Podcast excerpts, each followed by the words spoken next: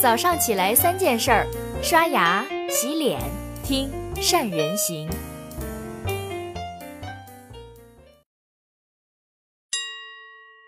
大家好，我是于红月。今天呢，和大家分享一篇关于买点营销的文章。接下来由我为大家转述。在正式展开话题前，我们先来做个小测试。如果你是一个水果摊的小贩，你会如何吆喝来招揽生意呢？是喊卖水果喽，还是买水果吧？尽管这两句吆喝看起来没什么差别，但消费者听见时内心的潜台词却是不一样的。当小贩喊卖水果喽，又大又甜时，消费者会想：哦，这是个卖水果的。可当小贩喊买个水果吧，又大又甜时，消费者却开始思考：为啥要买水果呢？也许两个小贩都没能达成交易。但无形中，第二个小贩离成功更近了一步，因为在他开始吆喝的时候，消费者确实会思考自己是否需要买水果。也就是说，他的吆喝进入了消费者的大脑，并唤起了消费者的思考和欲望。而第一个小贩的吆喝通常就被消费者直接过滤掉了。而这就是我们今天要谈的卖点和买点。身为营销人，对卖点不会陌生。他最通俗的解释是。卖点是商品的优势和特点，以及对消费者利益的承诺。还有那句萦绕耳边的“没人想要一把四分之一英寸的电钻，他们要的是一个四分之一英寸的洞”。而买点很容易被认为只是把语序和对象调换了一下，把产品卖点改成消费者买点，就像镜子另一端的印象。但实际上，恰恰是身份的兑换，使得两种营销思维走向了截然不同的发展路径，也使得卖点的局限性越发明显。不信，我们再来做一个小测试：假设你还是卖水果的，但这次卖的是某某产地的有机橙子，你又准备如何吆喝呢？如果从卖点逻辑来看，你可能会轻车熟路地提炼出一个核心卖点 USP。然后再把卖点转化成消费者容易接受的话术，但是消费者会按你的逻辑乖乖买账吗？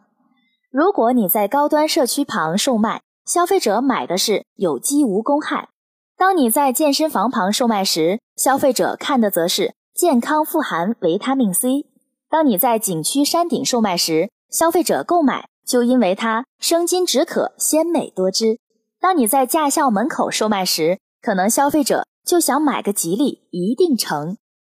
我想，当你看到自己辛苦培育出的产品竟然被消费者当成一个图吉利的锦鲤买回去时，一定会非常震惊。但你要明白，消费者的买点并非只有一个，而且在不同场景下，消费者的买点是不一样的。所以在抱怨消费者不识货的同时，也应该反省一下，自己到底知不知道消费者到底想要什么。而且，实际营销推广中面对的客群要更加复杂，产品同质化也更加严重。忽视买点营销会让企业错失更多的生意。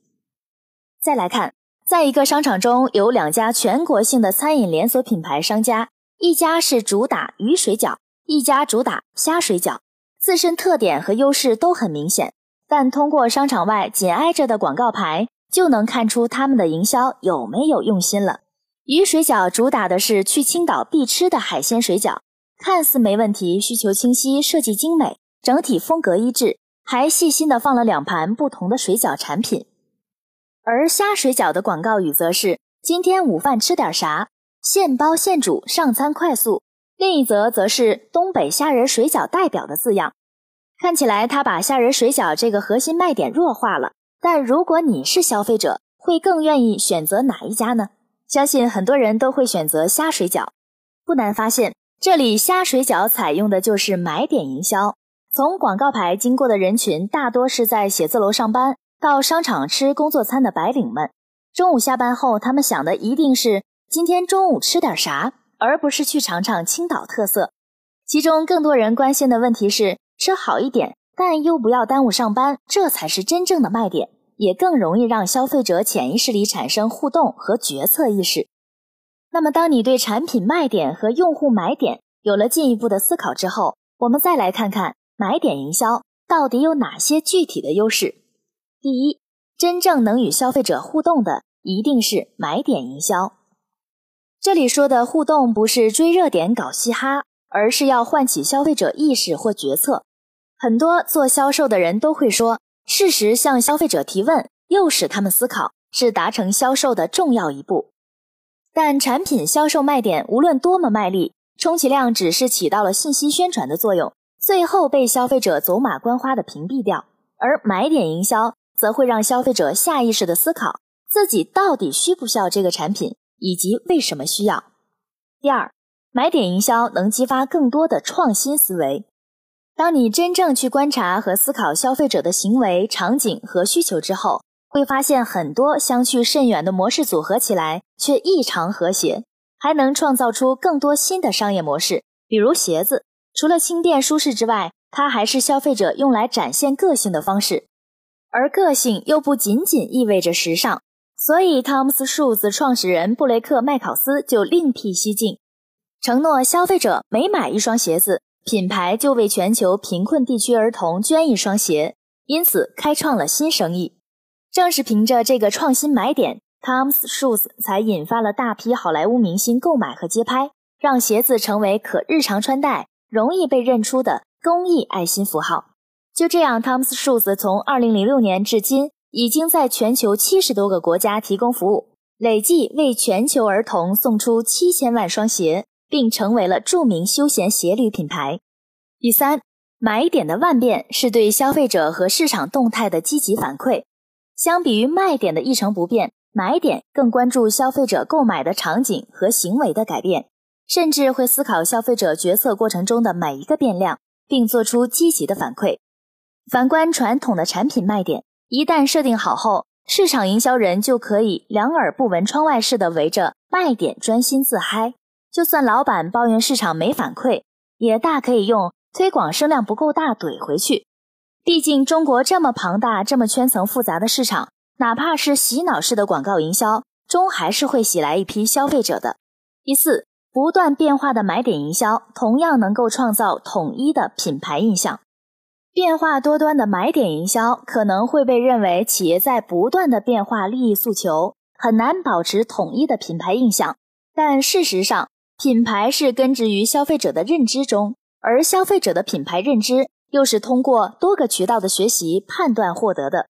各种渠道信息本就无法保证毫厘不差，所以只要保证品牌调性一致即可。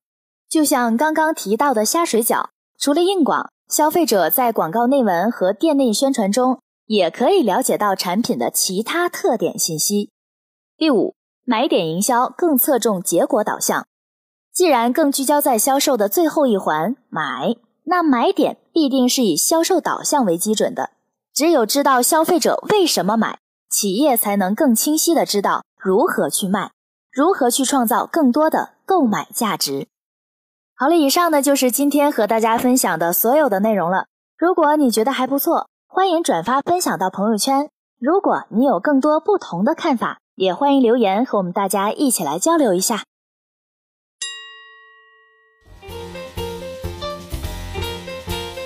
关注善人行微信公众号，每天早上六点三十分，咱们不听不散。